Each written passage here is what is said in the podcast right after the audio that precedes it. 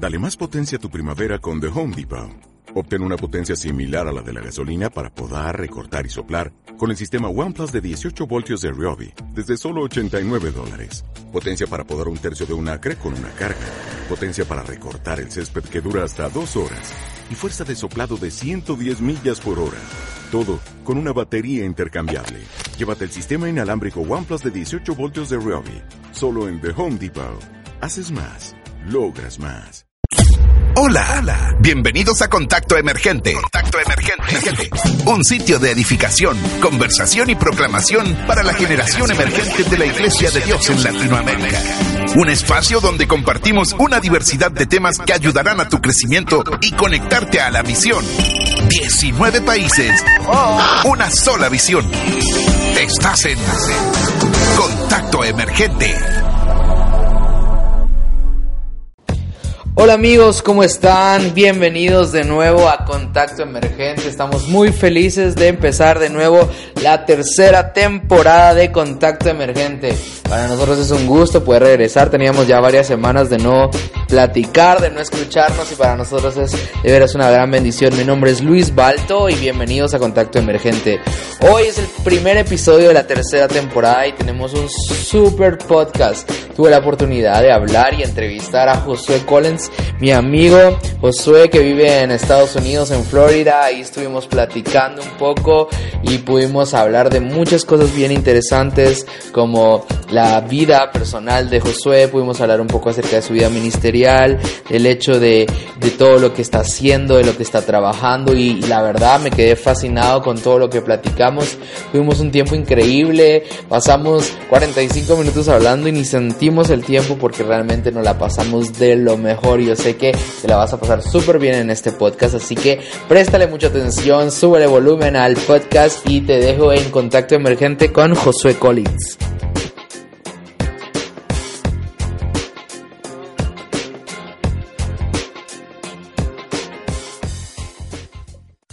Bueno, sean todos bienvenidos a Contacto Emergente. Hoy tenemos el placer y el gusto de tener con nosotros a Josué Collins. ¿Cómo estás, Josué? Bien, bien, ¿cómo estás, Luis? Qué, qué alegría saludarte, estar aquí en, en, el podcast y bueno, emocionado pues por, por hoy y nuestra conversación. Buenísimo, Josué, pues es un gustazo tenerte aquí. Para los que nos escuchan, quiero contarles que este podcast también lo estamos haciendo vía en línea. Yo estoy en Guatemala, Josué estás en Estados Unidos. ¿En qué parte estás de Estados Unidos, Contanos? En Fort Lauderdale, Florida, cerca como una, una media hora de, de Miami. Ah, buenísimo, pues ah. qué bien, qué bien. Eh, cómo nos ayuda la tecnología ahora a grabar todo esto tan lejos, pero tenemos la oportunidad de platicar. Y pues este podcast ha venido ya cada semana sacando una diferente entrevista con personas de influencia dentro de nuestra iglesia, viéndolos conociendo un poco más, aprendiendo más de ellos. Pues hoy queremos saber de vos, Josué, queremos saber un poco de lo que estás haciendo. Y pues antes de empezar, me gustaría que nos contaras un poco a qué te dedicas, en qué trabajas, en, en tu vida profesional, en la vida de iglesia. Contaros un poquito, Josué. Sí, bueno, eh, ahorita estamos ya desde hace un año, aquí en, en, Florida y la razón es porque, bueno, trabajo ahorita en una organización llamado One Hope, que trabaja, básicamente es, es la palabra de Dios para cada niño y joven, entonces eh, por diferentes materiales, ya sea digital o frente libros, con currículum de escuela dominical o diferentes programas, ¿verdad? Eh, se dedica a eso, compartir la palabra de Dios a cada niño y joven. Entonces, ya desde hace un año estoy por aquí en la Florida trabajando con la organización y ha sido una, excelente experiencia. Entonces, eh, trabajo como gerente de proyectos en el, en el departamento de desarrollo de productos. Entonces, básicamente lo que es es la idea, eh, no sé, tal vez alguna problemática, hay algo que, que, que alguna iglesia o denominación quiera abordar y tomamos esa idea y lo hacemos básicamente en realidad en un libro, en un producto digital de diferentes eh, maneras, lo que se requiera eh, para eso, básicamente compartir la palabra de Dios a cada niño y joven. Entonces mi trabajo es, es ese, ¿verdad? Eh, de gerente de proyectos. Y en cuanto a la iglesia, pues trabajamos con liderazgo de la iglesia local eh, y apoyando al pastor de jóvenes ahorita, sirviendo en lo, que, en lo que se pueda también en la iglesia local y en la región del sureste hispana, donde estamos ahorita.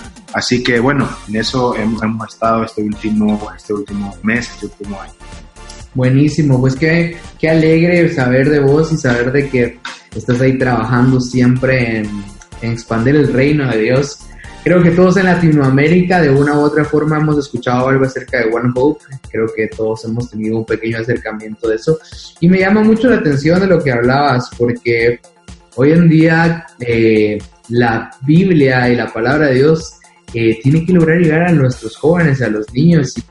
Y muchos de nuestros jóvenes, si lo digo así abiertamente, creo que mucha de la generación emergente de Latinoamérica hemos perdido la cultura de leer la Biblia, hemos perdido la cultura de interesarnos por la palabra. Y pues me gustaría un poco que, ya que estamos hablando del tema de tu trabajo, que me cuentes un poco eh, con qué problemáticas o con qué retos te has encontrado en, eh, en tu trabajo de, de, poder expandir la palabra de Dios a diferentes fronteras, a, de generaciones más que todo. Sí, bueno, es interesante que, que, to tocas ese tema porque yo creo que una de las una de las cosas que nosotros hemos visto y, creo que toda organización, eh, sea eclesiástica, sea una organización, eh, ¿verdad? Cualquier tipo de organización, estemos, o sea, estamos viendo que hay un grupo de jóvenes ya, la generación Z, que tanto se ha hablado en los últimos tiempos, que tienen otra manera de pensar, otra manera de, de ver la vida, otra manera porque han sido expuestos a lo digital. Mm. Entonces, eh, incluso la generación que le sigue, la generación alfa, una generación que ya ha crecido en un mundo digital totalmente. Entonces, creo que de las cosas que hemos visto en los últimos tiempos es, hallar maneras de, compartir la palabra de Dios, pero de maneras que ellos quizá entiendan, de maneras de que ellos creo que más que leer la palabra para ellos es, que ellos entiendan lo que están leyendo y viendo cómo lo pueden aplicar en su vida, eh, desde la niñez, desde lo, de lo pequeño, que, trabajamos.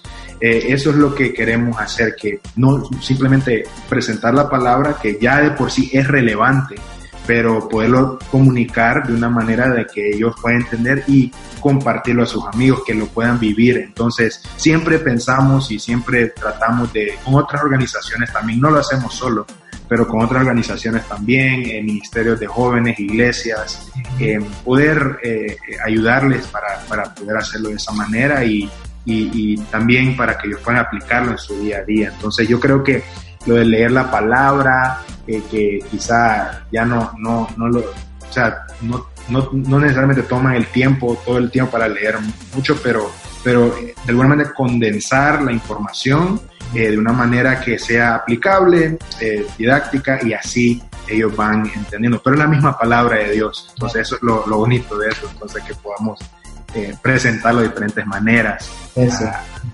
sí. Sí, pues creo que es bien interesante esto porque realmente si vemos y hacemos una analogía de lo que está sucediendo, podríamos decir que nos podríamos encontrar en una situación muy parecida a la de Martín Lutero, pongámosle así, de que la gente venía y no entendía nada porque estaba en latín y él decide traducirla al alemán para que la gente le entienda. Entonces nosotros creo que estamos en una situación igual. Los jóvenes tienen la Biblia ahí, pero muchas veces no la entienden y creo que es un trabajo muy bueno y, un trabajo realmente de admirar el hacer que los jóvenes entiendan la Biblia, porque, porque si no la entienden no de nada sirve, ¿verdad? Correcto, sí, no, y, la verdad que, que, o sea, y es, es, tan, es tan increíble porque cuando nosotros vemos cómo cada, especialmente, bueno, pensando ahorita la generación Z, que es el grupo que trabajamos más y, y, y los niños también, eh, nosotros tenemos esa, esa urgencia, ¿no? Quizá no solo como organización, pero como pastores de jóvenes, eh, líderes juveniles, eh, las iglesias propias, que tenemos esa urgencia de, de, de, de, presentar la palabra de Dios, pero también de una manera que ellos comprendan, de una manera que ellos puedan eh, aplicar y, y, y, bueno, eso es un, es un reto, pero lo bueno es que hay creatividad, somos creativos, eh, todos los que queremos servir al Señor y, y Dios nos ha dado eso, entonces es increíble las diferentes maneras, expresiones de cómo, cómo la palabra va en diferentes culturas, es increíble ver eso, pero wow, el impacto que, que, se puede ver es, es más allá de lo que podemos medir o, hablar. Claro, tocaste algún, un punto bien importante que creo que tiene que ser vital para el hecho de poder transmitir la palabra de Dios, es que tenemos que estar claros que vivimos en diferentes culturas. Podemos ser todos latinoamericanos, pero todos tenemos una cultura diferente y yo puedo entender algo de esta forma y de otro. Así que creo que es un reto bastante grande para la generación emergente y no solo para instituciones como One Hope, donde tenés eh, el honor de trabajar, sino que para todos nosotros la forma en que les vamos a presentar la Biblia, el Evangelio a nuestros jóvenes porque como dices, ahorita se está trabajando mucho con la generación Z que, que ha sido expuesta a, a, lo digital, pero, pero yo siempre he tenido la curiosidad y la intriga de qué vamos a hacer con la generación que viene después, que ya no concibe la vida sino digital. Sí. Ya, Eso, eso es totalmente, totalmente, o sea, tocaste un tema totalmente cierto, es, es, es increíble porque, bueno, ya se, incluso se le dice generación Z em, y la generación alfa porque en, en, esos términos de explicación es como la última generación de, de, escrito, pues, de, papel y lápiz, de aprender de esa manera. Claro, no es todo, no podemos generalizar, pero lo que voy es la manera de aprender. Ya se convirtió en otro, ya convirtió en una manera digital, entonces, eh, y la gran mayoría ha sido expuesta a lo que es la tecnología, el Internet. Entonces, qué bueno utilizar eso para poder compartir la palabra de Dios, que es lo, lo mejor, pues, eh, eh, ha sido, creo que una bendición que Dios nos ha dado, poder, imagínate vos y yo ahorita estamos en diferentes países conversando eh, y poder utilizar esos medios, la verdad que damos gracias a Dios porque, bueno, podemos hacerlo y de otras maneras creativas. Sí, y una de las cosas bien importantes es que tenemos que agradecer también por estos medios, ¿no? Creo que creo que como iglesia de Dios estamos ya en esa transición de, de rechazar todo lo que tiene que ver con tecnología y, abrazarlo, porque realmente es lo que es lo que está por venir, es, es, es lo que viene. Y como bien decías, creo que la forma de aprendizaje cambió total, porque hoy, hoy ves a un niño de 5 o 6 años aprendiendo en YouTube aprendiendo, aprendiendo en una página de internet y ya no como nosotros. Y eso que nosotros realmente no, no estamos viejos, pues somos jóvenes. Pero, pero ya, ya cambió la forma de aprendizaje. Yo, tengo la oportunidad de tener dos hermanos. Una, una tiene 16 y aprende más o menos como yo. El otro tiene, tiene 10 años. Él ya no es, es totalmente diferente. Él sabe hacer cosas que yo no sabía hacer a su edad pero porque la forma de aprendizaje cambió total. Creo que es un tema bien interesante en el que todos como generación emergente de Latinoamérica debemos estar conscientes, que debemos de prepararnos en esas áreas. Y hablando de preparación y un poco acerca de tu trabajo, eh, eh, platicábamos antes de iniciar esto que me contabas que te mudaste a Fort Lauderdale de, de, luego de estudiar en Virginia, me dijiste. Sí, sí, eh, bueno. ¿Qué, ¿Qué, estudiaste? Sí, sí, bueno, em, antes de venir a, Florida, eh, estuve en Virginia, donde eh, tuve la, oportunidad de estudiar una maestría en administración de empresas en la Universidad de Regent, allá en, Virginia Beach específicamente. Entonces, em, estuve ahí por dos años y medio, casi los tres años, bueno, dos años y medio estuve. Em, y, la verdad que, bueno, fue una muy, muy buena experiencia porque se abrió, pues, dio abrió una puerta para poder estudiar y bueno, con la, con la mentalidad de poder siempre utilizar esto para poder aplicarlo en, en texto de la iglesia y también incluso en, en, lugares fuera de la iglesia. Creo que también, em, por lo menos yo, eh, yo creo que el Señor nos da las diferentes carreras, da diferentes, bueno, primeramente el llamado que Dios te da es importante, al que Dios te ha llamado a hacer. Pero Dios ha abierto esta gran oportunidad de carreras para, bueno, poder influenciar, poder, eh, eh, poder ser de alguna manera excelentes en esa área, pero dentro y fuera de la iglesia también. Entonces, pues yo sentí que, que, ese fue el camino donde tenía que ir. Y antes de eso estuve viviendo en Cleveland, Tennessee, y, y viviendo, pues, estudié en la Universidad de Lee. también entonces estudié psicología ahí y, también saqué unas clases de, de administración de, bueno, en ese, de negocios. Entonces, eso fue la, los estudios y, bueno, en ese periodo de cuatro años estuve viviendo en Tennessee, eh, quedé dos, dos, años luego trabajando y después ahí transicioné para, la, para Virginia. Entonces, ahí ha sido nuestro recorrido más Buenísimo, creo que algo bien importante hoy en día es que para lograr eso que estábamos hablando de ser relevantes con los jóvenes y con las generaciones que vienen, realmente tenemos que prepararnos porque, porque es una generación que, que busca profesionalismo, que, que si uno dice algo, ahí está Google para buscarlo y ver si es cierto o no. Entonces, Eso es, cierto. es importante prepararse en, en, en un área profesional y no solo en la parte eclesiástica, porque muchas veces tenemos ejemplo de gente muy bien, preparada en el área eclesiástica, pero en el área profesional creo que también es bien importante prepararnos y creo que es un ejemplo muy claro de eso, de poder haber estudiado psicología, luego una maestría en, en negocios, sí. de empresas y que hoy te, pues, te está sirviendo como gerente de nuevos productos en One Hope, ¿verdad? No, no, no, o sea, has tocado el tema. Eh, o sea, vos mismo lo dijiste. Eh, yo, yo creo que la, la, la, la, era digital en que vimos nosotros ha abierto de alguna manera la mentalidad de muchos jóvenes de ver diferentes maneras de no solo, digamos, qué carrera estudiar, pero pero más allá, cómo puedo usar lo que sé, mi talento, lo que estoy buscando, lo que soy bueno, para, para bueno, trabajar de eso y, y, no solo trabajar, sino que influenciar, poder impactar. Entonces, yo creo que eso es muy interesante y tocaste un tema también de, de, que, bueno, los jóvenes pueden buscar en Google información. Yo creo que, bueno, una anécdota rapidito, estuve eh, me acuerdo que estuve dando una charla una vez a un grupo de jóvenes, yo creo que era más que todo, si no me recuerdo, para poder básicamente buscar su propósito, carrera y ayudarles a esa, en, esa, en, esa, en esa línea. Y me acuerdo que yo dije un comentario, honestamente no me acuerdo específicamente, pero lo que sí me acuerdo es que el joven después me vino con, con toda la información que yo dije en Google y, en diferentes páginas. O sea, a lo que voy que confirmando o viendo si está hablando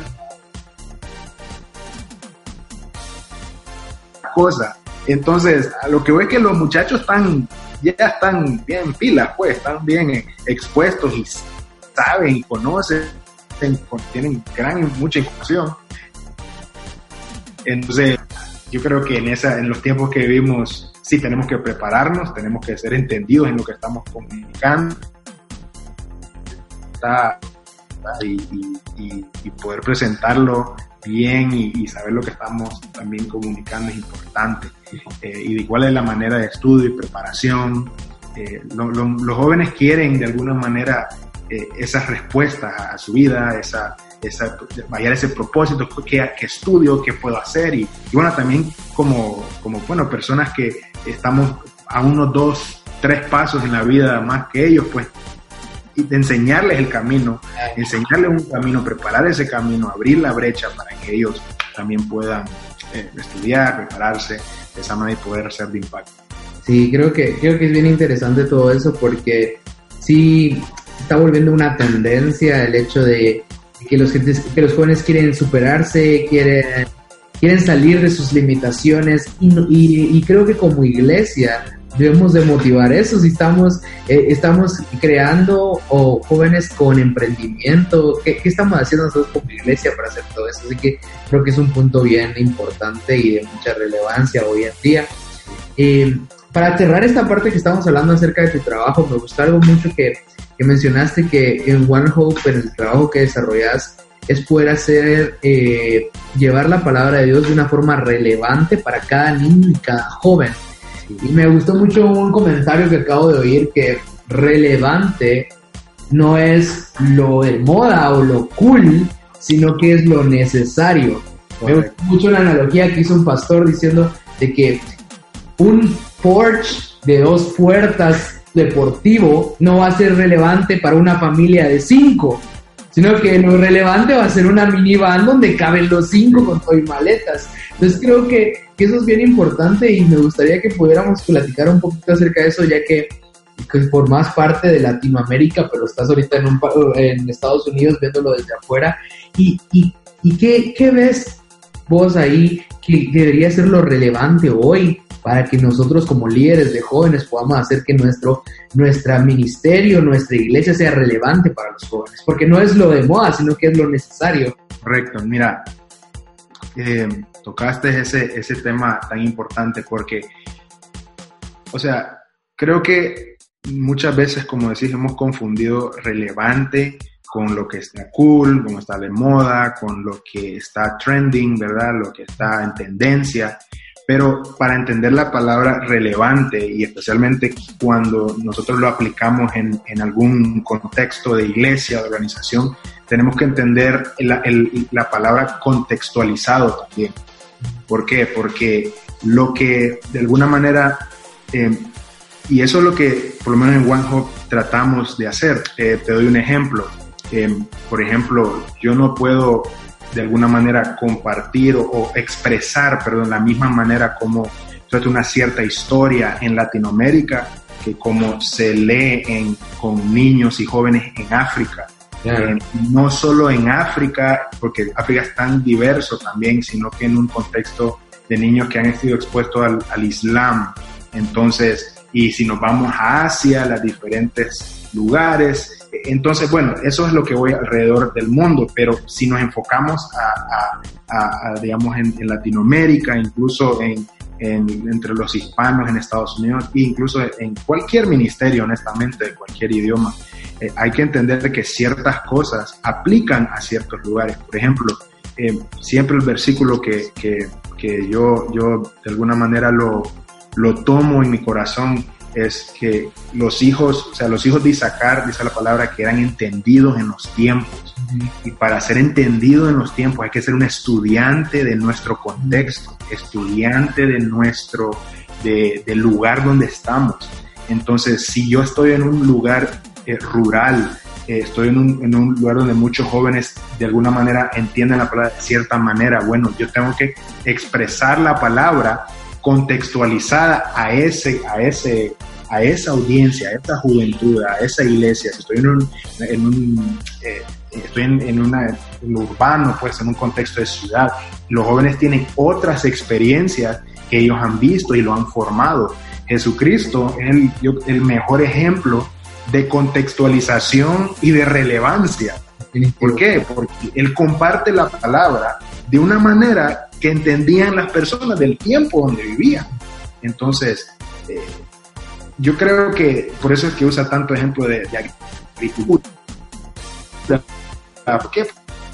En, en, en, donde, él, donde él iba en las ciudades, así es la manera que pueden entender el reino de Dios. Y yo creo que para nosotros, como líderes juveniles, como personas que, que, que, quizás me están escuchando, que trabajan en una organización, en una empresa, nosotros tenemos que ser estudiantes del lugar donde estamos para poder ser, para poder traer eso que queremos comunicar al, a la audiencia que queremos hablarle. Entonces, es, es simplemente estar, como decís, preparado, es estar eh, eh, estudiado, es estar, y bueno, yo he estudiado no solo en universidades, es estar entendido constantemente, entendiendo, escuchando lo que está pasando en nuestro ambiente para poder traer un mensaje que, que impacte a ese grupo de esa manera. Entonces, yo creo que eso es, es muy importante, no, no solo en, digamos, eh, en One Hope que tratamos de hacer eso de esa manera, pero en cualquier contexto, en cualquier iglesia,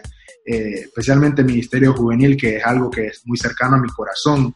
Eh, como pastor de jóvenes, muchas veces eh, queremos compartir algo que, en otro lugar se entendió en otro país, mm. pero no significa que en tu, en tus jóvenes entiendan eso y no solo significa, y, y, o sea, y encima de eso, y no significa que esa es la necesidad de tu juventud en oh. ese momento. O sea, es, es la palabra de Dios en revelar tu corazón, en, en búsqueda de Él, pero también decir, bueno, esto es lo que mis jóvenes necesitan y esta es la respuesta que da la palabra, da Jesucristo ante esta problemática, ante esta situación. Entonces es un constante estudio, es un constante entendimiento en los tiempos que estamos y donde vivimos. Uf, creo que sí está buenísimo. Tuve la oportunidad de escuchar eh, una conferencia que dio Omar Galván en la, en la Asamblea Representativa de, de, Centroamérica. me gustó algo muy, muy puntual que dijo que debemos de buscar ser doctrinalmente sanos, pero culturalmente relevantes. Y cabal creo que es de lo que hablábamos, que tiene, tiene que haber esa, esa, esa mezcla de, de la esencia fundamental de la palabra de Dios, del Evangelio de Cristo, pero siendo culturalmente relevantes, pero como dices, como decís vos, conociendo la cultura, siendo sabios y estudiosos de lo que está pasando. Y, fíjate que, y en eso, em, mira, solo me, a mí me hace recordar Hechos, Hechos 2, cuando, o sea, el día de Pentecostés, el Espíritu Santo descendió, esa es la palabra que fueron todos llenos del Espíritu Santo, pero dice que fueron comenzaron a hablar en, en otras lenguas.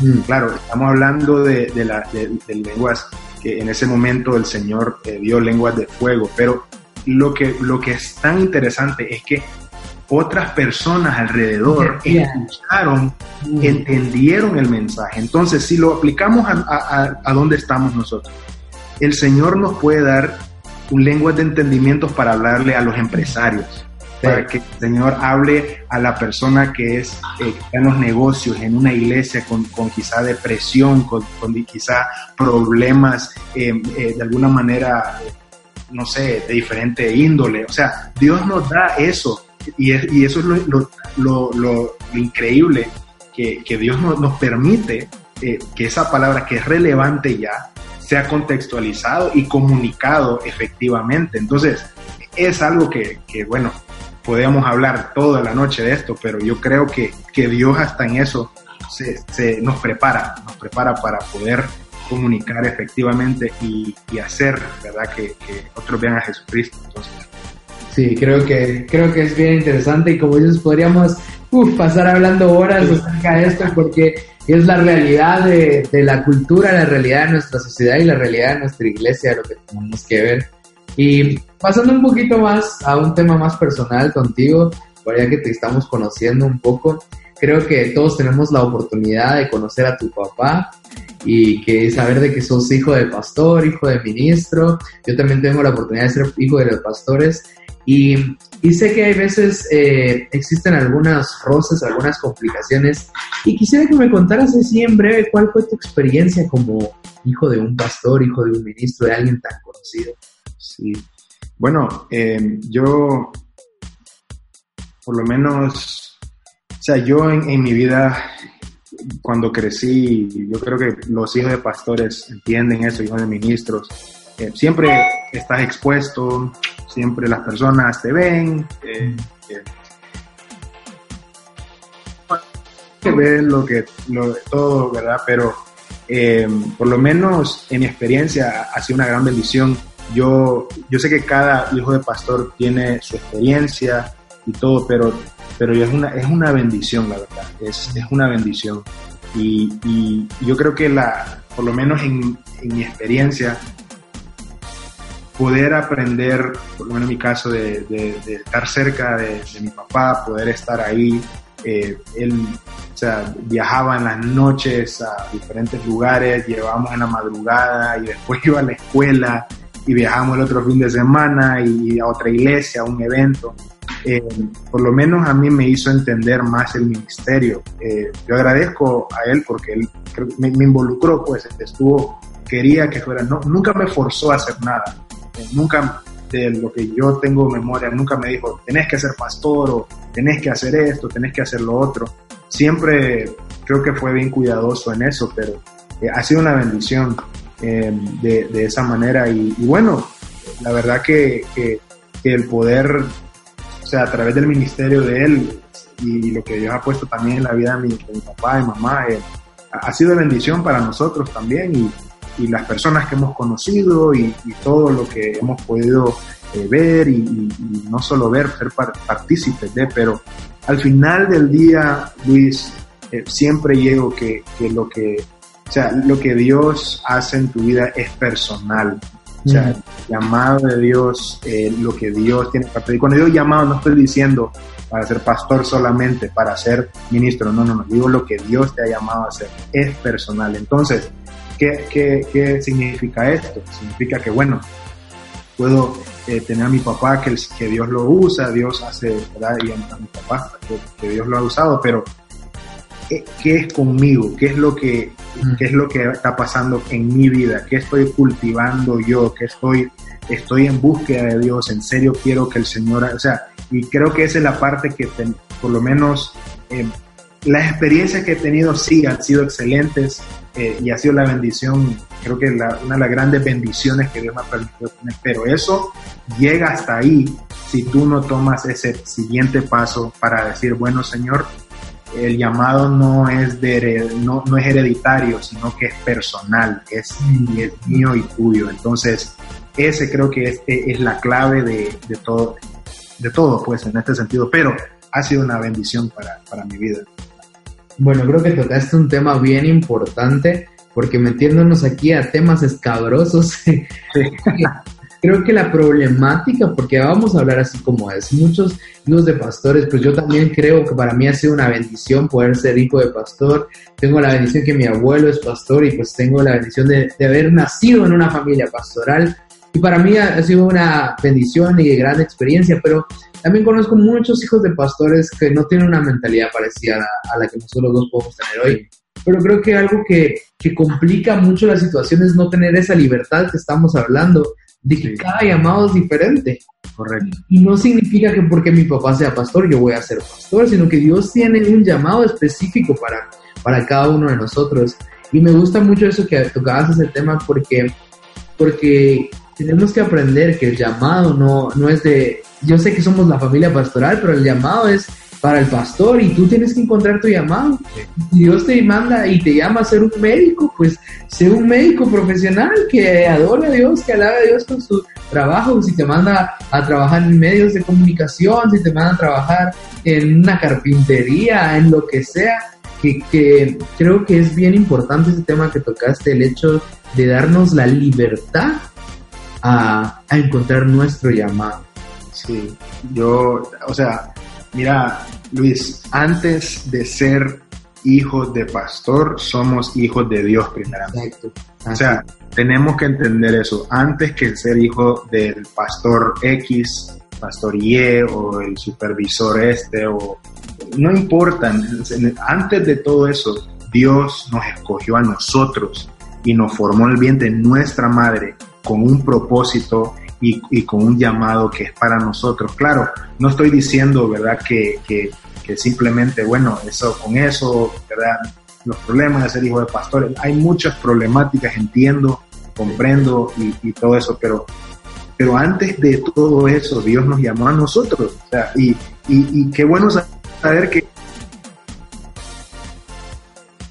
me, me, ama a mí, me formó a mí y quiere que cumpla el propósito dentro de mí. Entonces, si hay algún hijo de pastor que está escuchando eso y quizá está con esa problemática o está con esa, eh, no sé, esa, de alguna manera, está chocando con esas ideas, bueno, tener en seguridad que el Señor te ha llamado y, sos hijo e hija de Él y quiere que vivas el propósito que Él te ha llamado. Entonces, yo, yo creo que cuando tenemos esa, no sé, esa seguridad en nuestro corazón.